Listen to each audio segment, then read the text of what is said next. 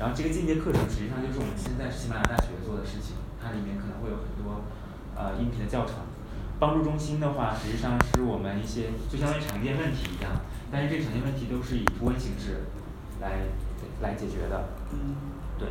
然后后面的话我们这个一些服务支持我包装成了就是四个一个保障体系，有四大保障，然后版权流量收益孵化，然后具体这些东里面会是什么样的内容，我待会儿会有个脑图来介绍，我没有多没有做那么多页面。然后最后一个模块儿的话就是这个